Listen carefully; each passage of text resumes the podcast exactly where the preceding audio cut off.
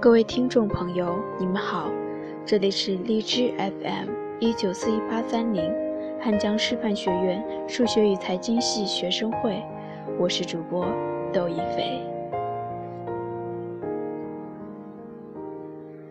上期我们讲了小燕子遇到了快乐王子，并且愿意做快乐王子的使者，帮助了一个裁缝老人。今天我们接着讲快乐王子的故事。燕子随即飞回到快乐王子的身边，把自己所做的事告诉他。很奇怪，他说：“虽然天气很冷，但我现在却觉得好温暖。”那是因为你做了好事，王子说。于是小燕子。开始思考，没过多久就睡着了。他一思考就会想睡觉。破晓时，他飞到河边去洗澡。真是不可思议的现象！一位鸟类学教授从桥上走过时说：“冬天竟然会有燕子。”于是他写了一封长信给当地的报社，谈论这件事。大家纷纷引用他信中的话，里面有一大堆没人能懂的术语。今晚我就要前往埃及，燕子说。一想到这里，他就觉得很兴奋。他遍访城里的名胜古迹，还在教堂的尖塔顶端坐了一阵子。不管到哪里。都能听到麻雀们吱吱喳喳地说：“这个外地来的真了不起啊！”他觉得满心欢喜。月亮升起时，他飞回到快乐王子身边。“你有没有什么事需要我在埃及帮你做的？”他高声问道。“我就要动身了。”燕子啊，燕子，小燕子，王子说：“你愿意多陪我一晚吗？”我的同伴都在埃及等我，燕子回答说：“明天我的朋友就要飞往第二大瀑布。”河马蹲伏在香蒲下，古埃及的门农神安坐在巨大的花岗岩宝座上，他整夜守望着星星。每当星星闪烁的时候，他就发出喜悦的叫声，接着便静默下来。中午时。黄色的狮群来到河边饮水，他们的眼睛像绿宝石，咆哮声更胜过瀑布的怒吼。燕子啊，燕子，小燕子，王子说：“远在城市的那一头，我看见阁楼里住着一个年轻男子，正靠在一张堆满纸张的书桌旁。”他身边的杯子里插着一束枯萎的紫罗兰，他有一头棕色的卷发，嘴唇红得像石榴，有一双朦胧的大眼睛。他正在给剧院经理赶写着一部剧本，但他已经冷得写不下去了。壁炉里没有柴火，他又饿得头昏眼花。我愿意再留下来陪你待一晚，燕子说。他的确很善良，是不是要我再给他一块红宝石？我现在没有红宝石了。王子说：“我只剩下这对眼睛了。我的眼睛是由珍贵的蓝宝石做成，是一千多年前从印度出产的。摘下一颗拿去给他吧，他可以卖给珠宝商，好买回食物和柴火。”就能完成他的剧本。亲爱的王子，燕子说：“我不能这样做。”他开始哭了起来。燕子啊，燕子，小燕子，王子说：“就照我说的去做吧。”于是，燕子摘下了王子的一颗眼睛，就飞往学生住的阁楼。屋顶上正好有一个洞，所以要进去很容易。燕子穿过洞，进到屋里。年轻人双手捂着脸，没有听到燕子拍动翅膀的声音。等他抬起头，发现，在枯萎的紫罗兰上面放了一颗美丽的蓝宝石。我开始受人欣赏了，他叫道：“这一定是我的崇拜者送来的。现在我可以完成我的剧本了。”他脸上洋溢着幸福的笑容。第二天，燕子飞到海港，它停在一艘大船的桅杆上。望着水手们用绳索把大箱子拖出船舱，随着一声声“嘿呦嘿呦”的呼喊，一个个的大箱子被拖了上来。我要去埃及了，燕子大声叫。但是没有人注意到，月亮升起后，它又飞回到快乐王子的身边。我是来向你道别的，它喊叫着。燕子啊，燕子，小燕子，王子说。你不愿再多留下来陪我一晚吗？现在已经是冬天了，燕子回答说：“冰冷的雪就要来了。”而在埃及，太阳洒在青绿的棕榈树上，温暖极了。鳄鱼躺在泥河中，懒洋洋地望着树。我的朋友们正在太阳神殿里筑巢。那些翅膀上略带着粉红色的白鸽子们，一边望着他们干活，一边咕咕地叫个不停。亲爱的王子，我一定得离开了，不过我永远不会忘记你的。明年春天，我会带回两颗美丽的宝石给你，弥补你送给别人的那两颗。红宝石会比红玫瑰还红，蓝宝石会比大海更蓝。在广场那边。快乐王子说：“站着一个卖火柴的小女孩，她的火柴掉进水沟里，都湿掉了。她如果没带钱回家，会被父亲打，因此她正在哭泣。她脚上没穿鞋，也没穿袜，头上也没戴帽子。请把我的另一只眼睛摘下来送给她，这样她就不用挨打了。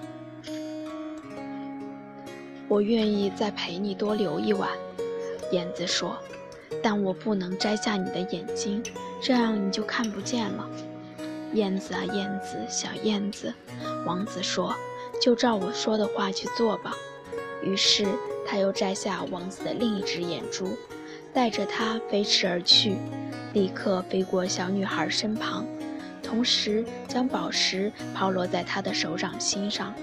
好美丽的小玻璃珠！小女孩高呼。并笑着跑回家里去。这时，燕子回到王子身边。“你现在看不见了。”燕子说，“所以我要永远陪着你。”“不，小燕子。”可怜的王子说，“你必须到埃及去。”“我要一直陪着你。”燕子说。随后，就睡在王子的脚下。第二天。他终日坐在王子的肩膀上，告诉王子他在异国的所见所闻。他提到红色的环，他们在尼罗河岸边排成一长列站立，用他们的尖嘴去捕捉鲸鱼。他还讲到斯芬克斯，它与世界的历史一样久远。它藏身在沙漠里，但世间之事他无所不知。他也提到那些骆驼商人，手上戴着琥珀念珠，跟着骆驼队伍缓缓而行。他还提到月亮山的国王，皮肤黑得像乌木，膜拜着一块巨大的水晶，还有那条盘踞在棕榈树上的大绿蛇。二十个僧侣用蜂蜜蛋糕来喂它，还有那些侏儒，划着扁平的大树叶，横渡大湖。还老爱跟蝴蝶动干戈。亲爱的小燕子，王子说：“你跟我说了好多不可思议的事，但最不可思议的，要算是世间男女所受的苦了。世上最难以理解的事，莫过于苦难了。小燕子，你就到我的城市上空飞一圈吧，再告诉我你看见了什么。”于是，燕子飞过了城市上空，看见富人们在豪宅里寻欢作乐，而乞丐们就坐在大门外。它再飞进阴暗的小巷内，看见挨饿的小孩子的苍白脸孔，他们无精打采地望着黑暗的街道。在一座拱桥下，有两个小男孩依偎在一起，彼此取暖。我们好饿呀，他们两个说。你们不准躺在这儿，守卫喝道。他们两个只好蹒跚地步向雨中，然后他就飞回来，把看到的一切告诉了王子。我全身上下都贴满了纯金箔，王子说：“你把它们一片片的取下来，分送给那些穷人。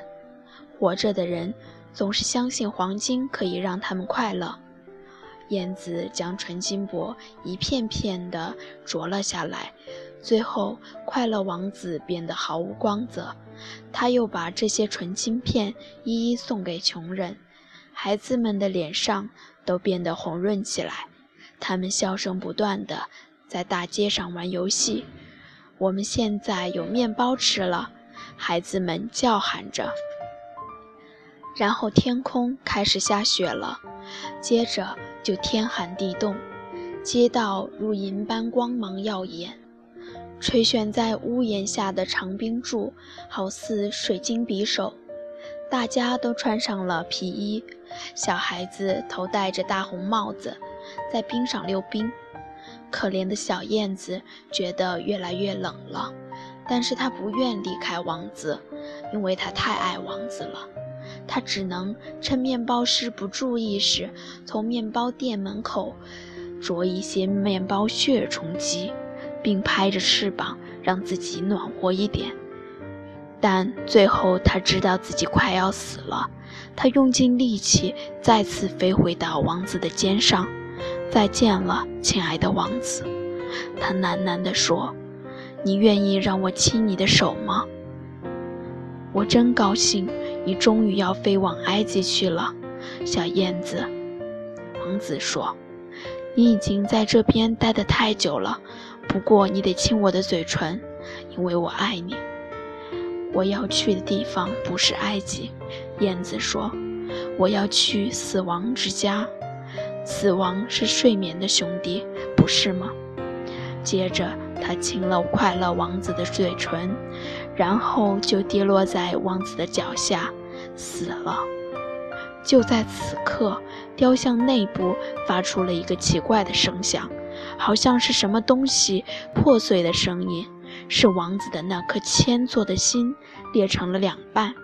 这无疑是凛冽的寒冬所造成的。第二天一大早，市长在市议员们的陪同下来到了广场。他们经过圆柱时，市长抬头看着雕像。我的天啊！快乐王子怎么被残破成这样？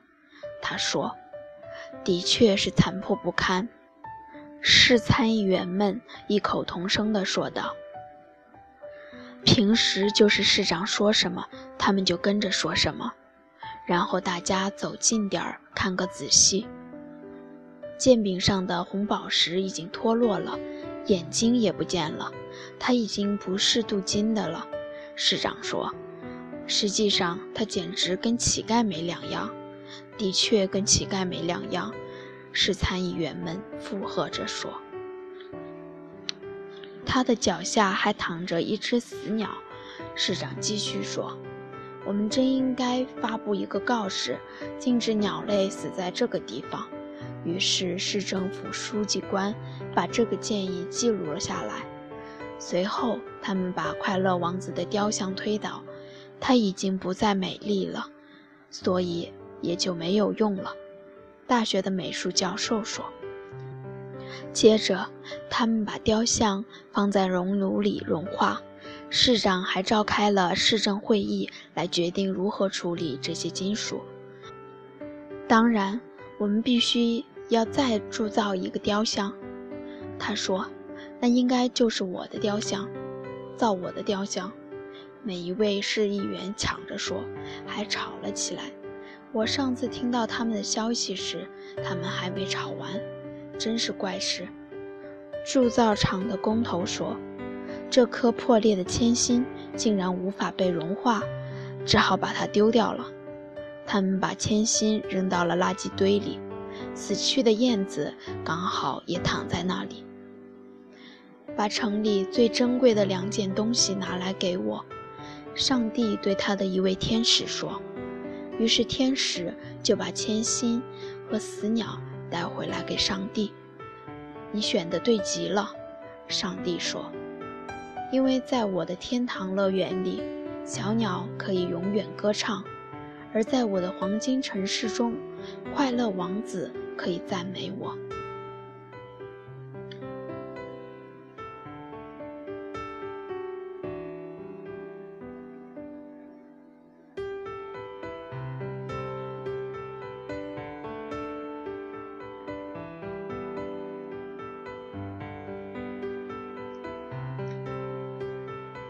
感谢您的收听，喜欢我们的小耳朵可以订阅我们的 FM 一九四一八三零，也可以添加官方公众 QQ 号二零六二九三六二零四二零六二九三六二零四，收取更多资讯可以关注微信公众号 FM 一九四一八三零或搜索“我走在你心上”。